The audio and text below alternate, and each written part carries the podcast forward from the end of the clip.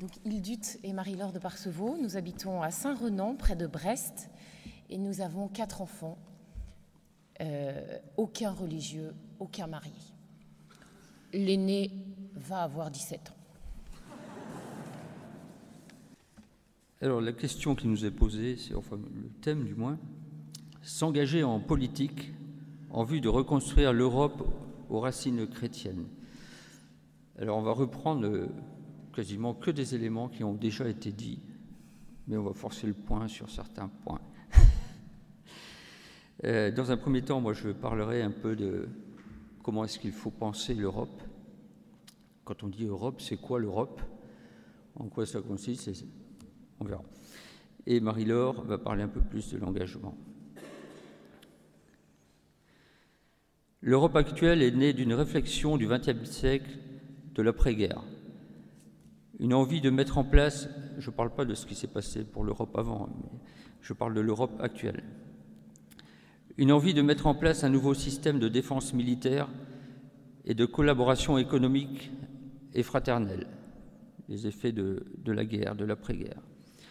C'était une époque d'après-guerre où l'on sentait un besoin de fédérer nos forces pour maîtriser la défense et l'économie, après la chute du mur, cet objectif de défense a été très atténué. On s'est polarisé sur le système économique et social. Pour cela, il fallait dompter l'homme en attendant que la technique, l'intelligence artificielle, la robotique deviennent le cœur du processus.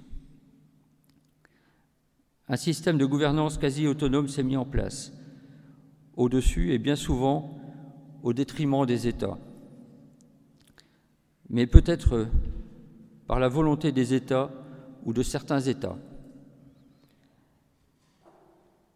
Mais qu'en est-il de la volonté, du désir de chaque pays? Dans ce contexte et cette ambiance, on peut se demander ce que viennent faire ces notions de racines. Excusez-moi, mon écran s'éteint. Dans ce contexte et cette ambiance, on peut se demander ce que viennent faire ces notions de racines dans un système où l'homme est au service de l'économie. Mais si l'Europe veut vivre et perdurer, il va lui falloir se pencher sur les véritables fondements de l'Europe des nations. L'homme, s'il ne, veut pas devenir un déraciné, avec toutes ses conséquences destructrices, destructrices pardon, ne peut que se rattacher à une culture, de préférence celle héritée de ses ancêtres. Il lui est très difficile de troquer sa culture pour une autre, qu'elle soit artificielle ou importée. Il affectionne enrichir sa culture, mais il ne pourra jamais la renier. Beaucoup de nos concitoyens veulent croire et se laisse séduire par une nouvelle culture mondialiste pouvant et devant remplacer nos modes de vie hérités. Je ne peux m'empêcher de vous relater mon expérience de commissaire de province scout d'Europe à la tête de la Bretagne. Durant sept ans, durant sept ans, j'étais commissaire de, province et j'ai aussi été élu euh, à l'Union internationale des scouts d'Europe au niveau européen, en tant que breton.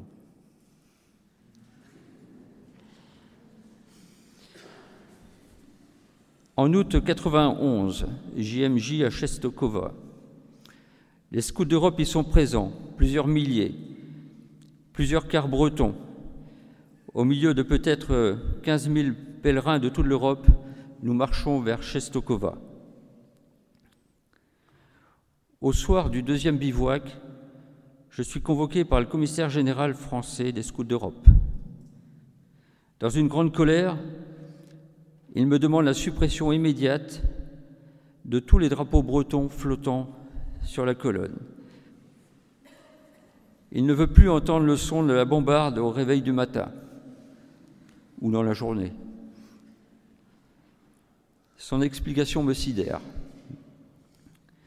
Il m'explique que le mur est tombé il y a quelques mois.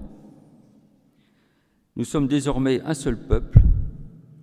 Les identités régionales, c'est fini. Il n'est pas question de reconstruire des murs. Il m'accuse de vouloir reconstruire des murs. Nous, pensons et nous devons désormais vivre un seul et même idéal. J'obéis au chef. Et tant bien que mal, je demande aux Bretons d'obéir. Mais je ne les convainc pas d'adhérer aux idées du chef. Le lendemain, la colonne repart avec toutes les hampes de 3 ou 4 mètres, élevées, érigées, dépourvues de leur étendard. On a remplacé le, les grands pavillons bretons par des petits pavillons de 10 cm. Beaucoup sont intrigués ou amusés, mais cela nous rapproche des Wallons, des Flamands, des Corses, des Piémontais et de toutes les, autres cultures, avec qui nous apprécions la confrontation et le partage.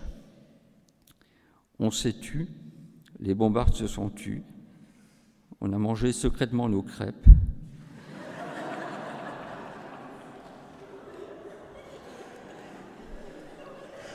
Et on a partagé le menu communautaire qui, avait été imposé. C'est un menu européen, consensuel, il nous fallait mettre un mouchoir sur notre culture, mais on ne renonçait à rien. Je crois même que cela nous rassemblait et nous renforçait, et renforçait notre entité. En septembre 91, donc après, l'été, ce commissaire général est intervenu au week-end des commissaires pour nous expliquer qu'il était nécessaire d'anéantir les particularités ou les identités régionales au profit d'une Europe unifiée qui respirait par deux poumons, l'Est et l'Ouest. Conformément à l'euphorie de l'époque, il fallait développer une culture européenne. Il envisageait même la suppression des écussons de province sur les manger chemises et évidemment le redécoupage des provinces en zones géographiques. il y en a qui ont repris l'idée, qui étaient soi-disant mieux adaptés aux effectifs et qui n'avaient plus d'intérêt. Au-dessus, de la France, au-dessus de l'Union, euh, enfin de la Fédération du scoutisme européen, vous avez l'Union internationale. C'est une fédération du scoutisme européen qui réunit ses représentants élus français, belge, italien, espagnol et allemand, une fois par an. En plus des élus nationaux qui sont élus, cette instance européenne dispose d'un élu breton, d'un élu basque, d'un élu corse, d'un élu sicilien, s'il se présente. Cette particularité qui ne plaisait pas du tout à l'époque était une idée géniale de Périg et Géraud quand ils ont créé cette union internationale. Ils, ont, ils étaient tous les deux grands partisans, ils étaient de culture bretonne, on va dire, même s'ils n'ont pas toujours vécu en Bretagne. Ils étaient grands partisans d'une Europe de culture.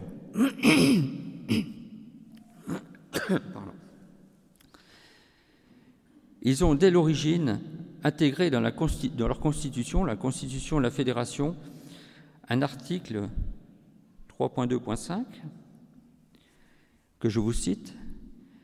S'il existe dans un pays une ou plusieurs provinces correspondant à une région socio-culturelle et linguistique particulière, à l'intérieur de la communauté nationale, un délégué de la région socio-culturelle au Conseil fédéral est désigné par le conseil d'administration de l'association nationale sur proposition du ou des conseils de province des régions intéressées. C'est à ce titre qu'il y avait donc des élus bretons. Un élu breton. Au Conseil fédéral de Madrid, en 1994, la France faisait le forcing pour faire supprimer cet article toujours dans le même, esprit. Mais petit à petit, les esprits ont évolué. vraisemblablement, vraisemblablement sous l'influence de Jean-Paul II. Deux ans plus tard, ce même commissaire de province, de, ce même de, commissaire général, pardon, défendait les particularités culturelles comme richesse et fondement de l'Europe.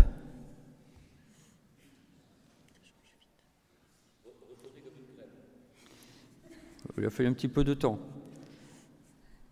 Mais c'est vrai que après la chute du mur, on voyait euh, une espèce d'Europe euh, qui plaise à tout le monde. Et il en reste encore beaucoup de traces à l'heure actuelle. Il y a encore beaucoup de choses dans cet esprit. Et si je vous parle de tout ça, c'est pour vous montrer que la réflexion est extrêmement importante sur le sujet. Petit à petit, tout le monde n'a pas une idée claire et lucide de l'Europe. Pour beaucoup, c'est une nouvelle entité dirigeante, autoritaire, qui doit se doter et imposer une même culture novatrice, décidée par un petit groupe d'élus, ou pas élus, cooptés, mais influents et influencés. Dans ses différents enseignements, Jean-Paul II associait le mot culture avec un S à celui de l'Europe. Les racines chrétiennes en découlent. Avec le pape François, personnellement, je sens moins ces notions de, culture. Le pape François est plus polarisé sur la notion d'homme. Jean-Paul II et Benoît, XVI parlaient plus de, culture que le, le, pape François. Ça demanderait à être approfondi, comment il voit l'Europe exactement.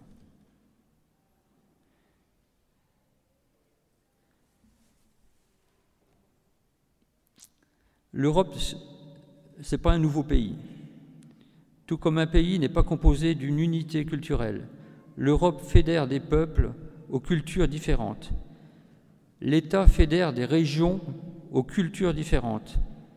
Les régions fédèrent des communes de cultures différentes. Les communes fédèrent des secteurs citadins ou agricoles différents, avec au cœur de ces secteurs des familles disposant chacune de sa propre culture familiale et ancestrale. Et on le sait, la culture familiale est la source de tout et donc de l'Europe. Le cœur de l'Europe bat au sein de vos familles. Le monde de pensée de l'Europe doit, doit, reposer sur le respect des cultures familiales. Je rejoins Annie Laurent qui parlait de respect hier soir, ça m'a beaucoup plu. On doit respecter les, les cultures familiales et l'Europe, ceux qui décident à tous les niveaux, les élus, doivent respecter toutes les cultures qui se trouvent en dessous. Le cœur de l'Europe bat dans les familles européennes.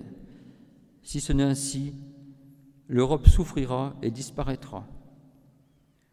La politique européenne doit être au service de la famille. Chaque objectif, chaque décision sociale, économique, militaire doit être prise dans le respect et pour le bien des familles. Pour inventer un nouveau système, euh, pardon, pas pour inventer un nouveau système. Il a fallu des siècles pour peaufiner nos cultures familiales et régionales. Ce n'est pas la peine de repartir à zéro ou tester de nouvelles alterna alternatives.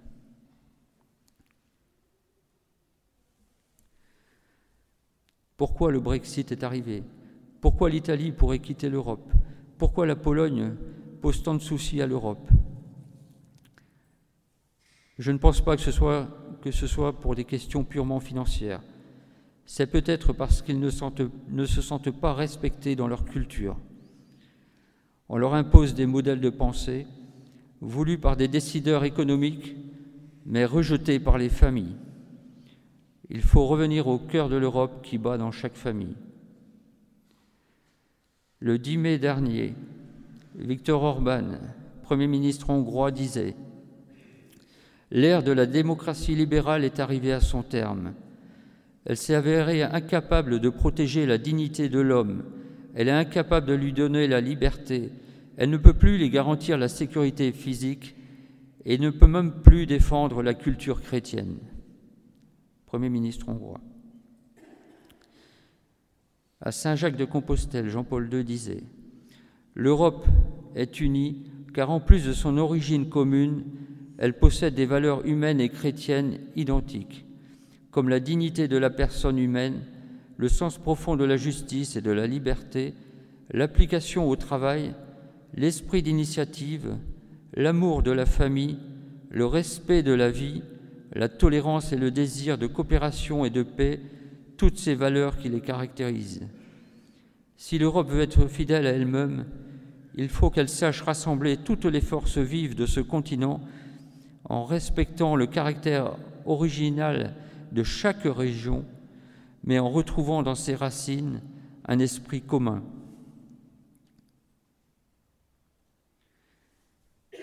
En 97, devant le Parlement polonais, si nous voulons que la nouvelle unité de l'Europe soit durable, nous devons construire sur les valeurs spirituelles qui furent jadis à sa base, en prenant en considération la richesse et la diversité des cultures et des traditions de chaque nation. Telle est en effet, telle en effet doit être la grande communauté européenne de l'esprit. Moi, évêque de Rome et pasteur de l'Église universelle, depuis Saint Jacques de Compostelle, je lance vers toi, vieille Europe, un cri plein d'amour. Retrouve-toi toi-même, sois toi-même. Découvre tes origines, avive tes racines, revis ces valeurs authentiques qui ont rendu glorieuse ton histoire et bienfaisante ta présence sur les autres continents. Reconstruis ton unité spirituelle dans un climat de plein respect des autres religions et des libertés authentiques. En résumé, comme le disait Jean-Paul II, l'Europe doit favoriser la coopération non seulement économique, mais également sociale et culturelle L'Europe ne doit pas imposer un nouveau système. L'Europe n'est pas un débat de chiffres, mais comme le précise le pape François, elle est faite de personnes. Alors dans ce, dans ce contexte, que veut bien vouloir dire s'engager en politique en vue de reconstruire l'Europe aux racines chrétiennes? Surtout après le propos de Madame Annie Laurent qui nous a exhortés à rentrer dans le combat pour la vérité et l'affirmation de notre identité. En guise d'introduction, je voudrais vous donner quelques définitions. Qu'est-ce que la politique? C'est la science et l'art de gouverner un État et de conduire les affaires publiques d'une nation. Gouverner, c'est diriger un pays ou un peuple. Donc gouverner, on entend gouvernail. Oui, diriger un pays à la manière de celui qui dirige son bateau. Le but est de le mener à bon port. Alors s'engager en politique dans un pays, c'est participer à l'organisation de ce pays et à la vie des hommes qui le composent, par l'exercice d'une autorité légitime, j'y reviendrai, qui fait respecter la loi, j'en parlerai, et qui fait respecter la loi et recherche continuellement le bien commun des habitants du pays. Trois autres définitions, autorité, loi et bien commun. C'est tiré du catéchisme de l'Église catholique. L'autorité, c'est la qualité en vertu de laquelle des personnes ou des institutions peuvent donner des lois et des ordres à des hommes et en attendent une obéissance de leur part. La loi, dans un premier sens, c'est la règle édictée par une autorité souveraine et imposée à tous les individus d'une société, mais c'est aussi, dans un deuxième sens, l'ensemble des règles que tout être conscient et raisonnable se sent tenu d'observer. Enfin, le bien commun, tiré du catéchisme de l'Église catholique, enfin la définition, ensemble des conditions sociales qui permettent tant au groupe qu'à chacun de ses membres d'atteindre leur perfection d'une façon plus totale et plus aisée. Le bien commun intéresse la vie de tous. Il est toujours orienté vers le progrès des personnes. Il a pour base la vérité. Il s'édifie dans la justice et il est vivifié par l'amour. Mon propos comportera trois points. Un point sur la loi, c'est une évidence. Un point sur le gouvernement, l'art de gouverner, et mon troisième point sera quel peut être notre engagement personnel. La loi d'abord. De toutes les lois connues, la loi divine inscrite dans le décalogue est première. C'est la base intangible de toute législation humaine, et ce dans n'importe quel système de gouvernement. Toute loi établie par une autorité humaine a des limites. Un gouvernement ne peut pas édicter n'importe quelle loi sous le seul prétexte qu'une partie de la population le veut, le souhaite ou le réclame. Les lois établies par les hommes ont des limites précises que l'on ne peut franchir sous peine d'aliéner l'homme. Ces limites sont fixées par le décalogue. Et Jean-Paul II, dans Mémoire et Identité, explique ce qu'est le décalogue. Dix paroles dix principes de conduite sans lesquels aucune nation ne peut se réaliser. Pour ceux qui n'acceptent pas la révélation, la loi divine du décalogue a tout autant une valeur obligatoire comme loi morale naturelle inscrite dans leur cœur.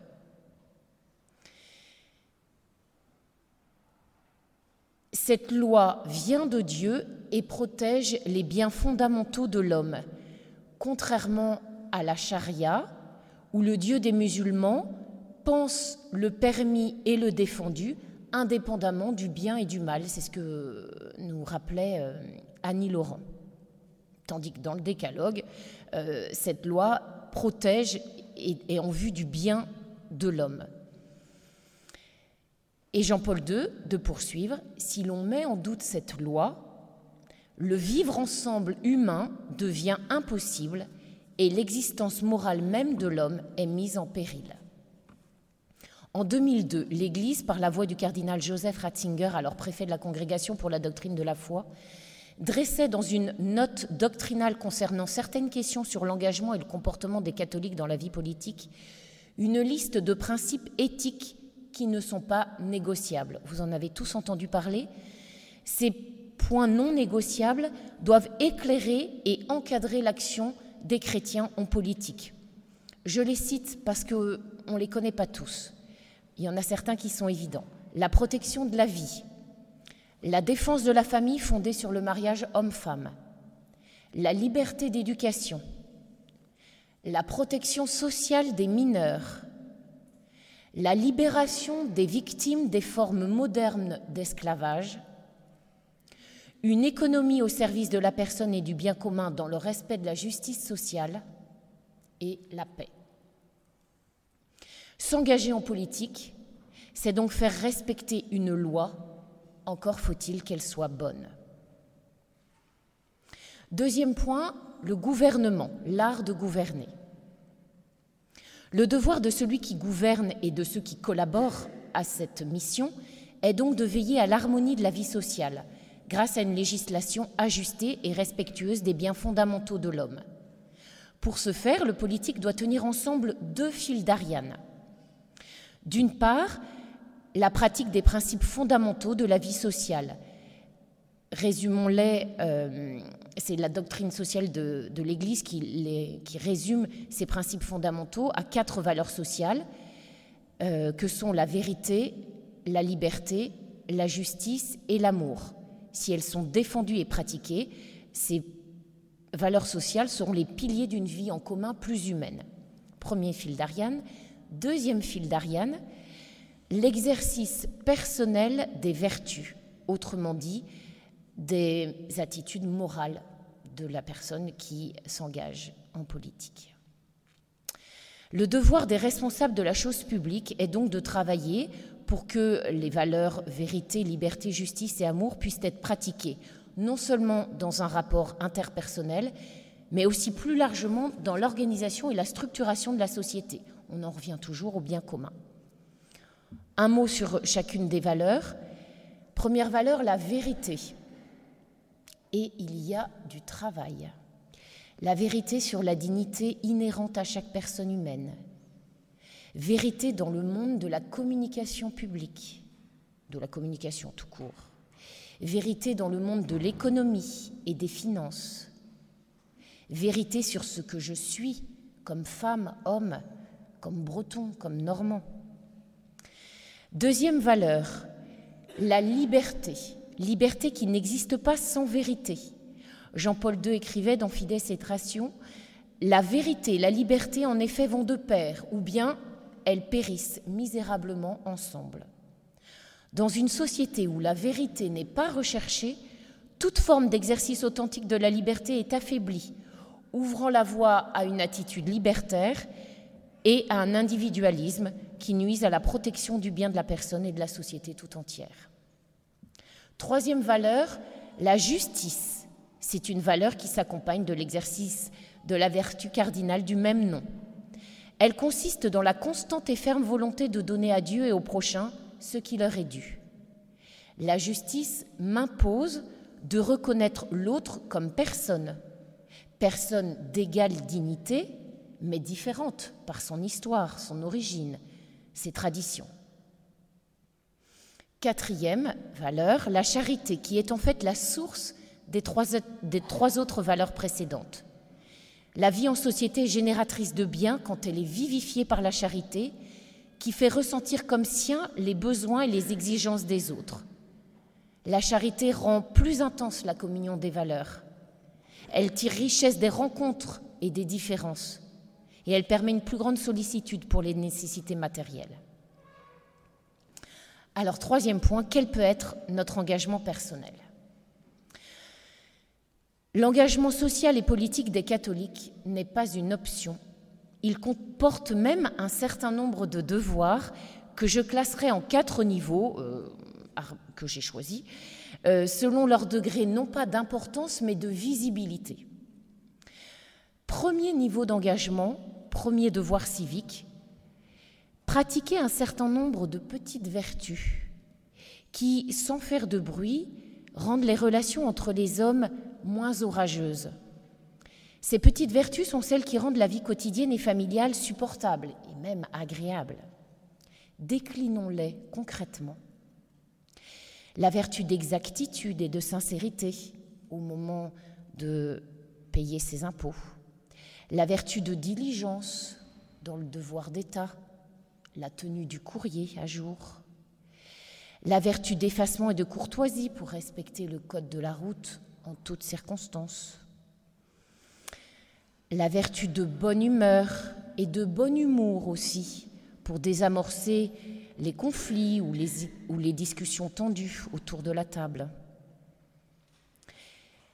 La vertu d'enthousiasme pour aller voter, même quand il fait très beau le dimanche du scrutin et qu'on a prévu un pique-nique entre amis, loin du bureau de vote. La vertu d'économie dans l'utilisation des affaires d'autrui, des outils du boulot, du bureau, en rendant en état ce qui a été emprunté. La vertu de gratitude pour donner sans compter et donc être prêt à défendre son pays. La vertu de discrétion pour écouter et demeurer auprès de mon prochain quand il a besoin de moi. La vertu de patience et de persévérance dans les contrariétés, les échecs et les déceptions. La vertu de bienveillance pour être disponible aux parents âgés, à l'adolescent rebelle et ingrat. Oui, la famille est le premier terrain de jeu dans l'apprentissage pratique des vertus civiques et de l'engagement. Deuxième niveau d'engagement, contribuer avec les pouvoirs publics au bien commun. C'est ce que dit clairement le Concile Vatican II dans Christi Fideles Laici au numéro 42, qui a été déjà évoqué, il me semble, au début de la session. Les fidèles laïcs ne peuvent absolument pas renoncer à la participation à la politique, à savoir à l'action multiforme économique, sociale, législative, administrative, culturelle, qui a pour but de promouvoir organiquement et par les institutions le bien commun. Fin de citation. En accomplissant leurs devoirs civils normaux, guidés par leur conscience chrétienne, les fidèles réalisent aussi la tâche qui leur est propre d'animer chrétiennement l'ordre temporel, tout en respectant la légitime autorité et en coopérant avec les autres citoyens selon leurs compétences spécifiques et sous leurs propres responsabilités. C'est la force, et ça a été évoqué en nombreuses reprises, des corps intermédiaires, des initiatives privées, des conseils municipaux, des associations où tant de catholiques sont attendus, mais où peu répondent présents. Pourquoi? Par négligence. Oh, après tout, euh, j'y suis pour rien. Ou par paresse. Ah, pour une fois que je peux profiter de mon temps libre, je viens juste d'être à la retraite. Par fausse humilité. Je vois vraiment pas ce que je pourrais apporter. Je suis pas compétent. Quatre domaines ont particulièrement besoin de la présence active et urgente des catholiques. Le domaine de l'éducation et de l'enseignement, le domaine de la culture et de l'art, les médias et la politique. Franchement, posons-nous la question. Est-ce que dans nos familles chrétiennes, nous parlons positivement de ces quatre domaines comme des lieux possibles, comme des lieux professionnels potentiels pour nos enfants?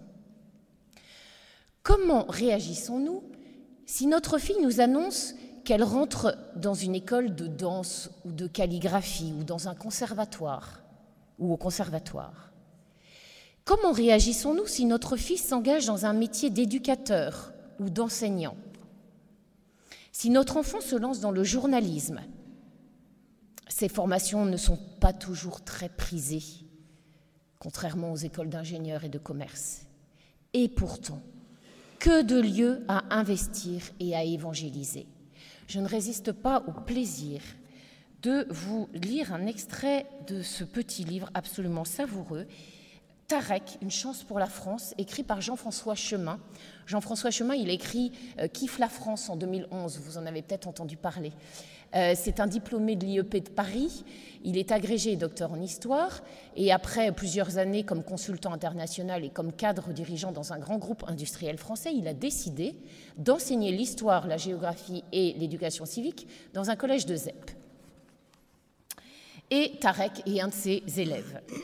Et voici euh, ce qu'il dit à propos d'une inspection qu'il a subie en tant que professeur.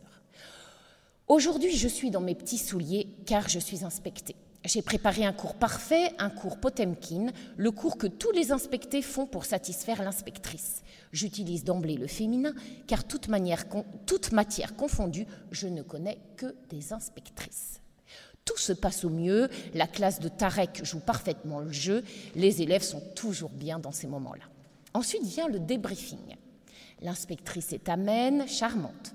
Soucieuse de me mettre à l'aise, elle commence par cette question. Mais que faites-vous donc encore ici?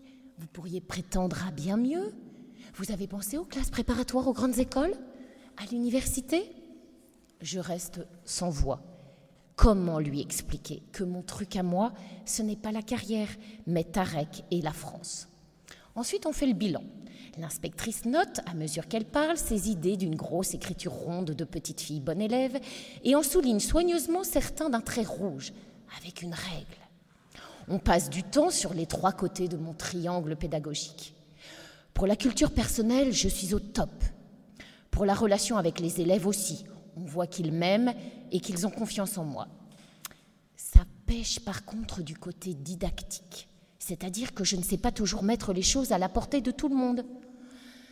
Elle doit avoir raison, l'inspectrice, au regard de certaines réponses trouvées dans des copies, comme celle-ci, en classe de troisième. Question sur les repères d'histoire. Question. Que s'est-il passé en 52 avant Jésus-Christ? Réponse d'une élève, la découverte de la France.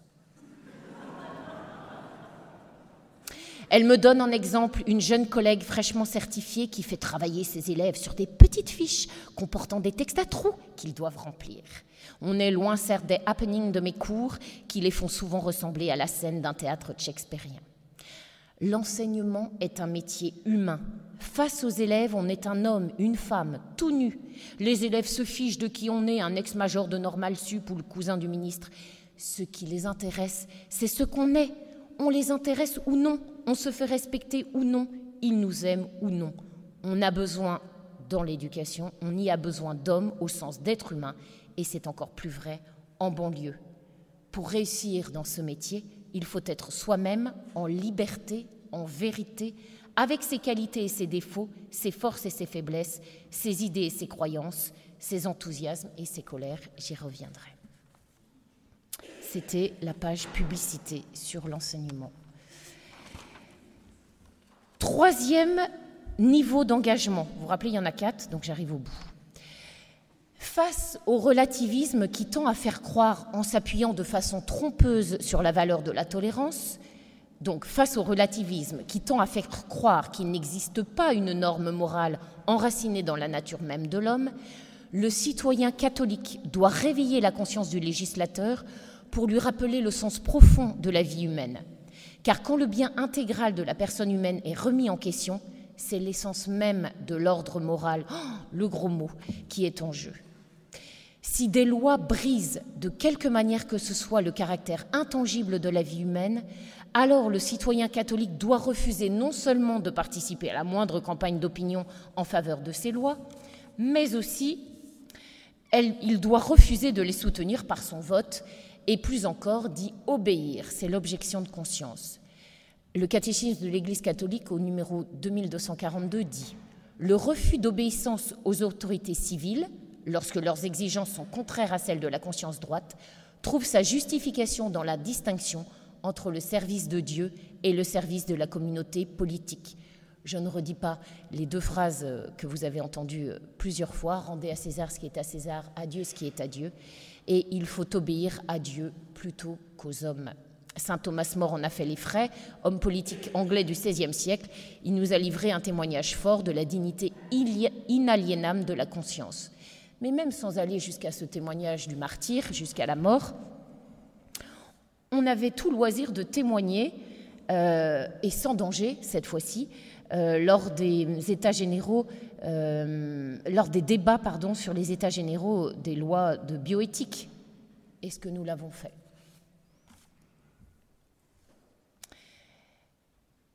Quatrième niveau d'engagement, Un engagement politique n'a de sens que si on se met que pour être au service de la société civile et in fine au service des personnes et des groupes qui la composent.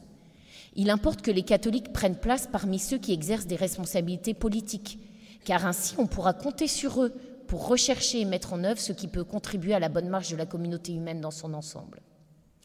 Le responsable politique, élu ou non, ne doit pas oublier la dimension morale de son engagement, qui consiste à partager le sort du peuple qu'il sert, à chercher la solution des problèmes sociaux et à pratiquer le pouvoir dans un esprit de service en faisant appel aux vertus, patience, modestie, modération, charité, effort de partage, discrétion.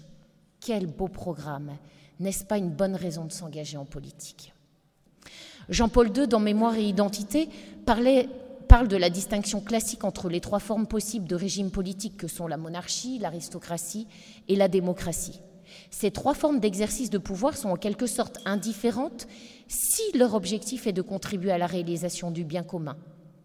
Dans tous les cas, le présupposé indispensable à chacune des formes de gouvernement, c'est le respect des normes éthiques fondamentales.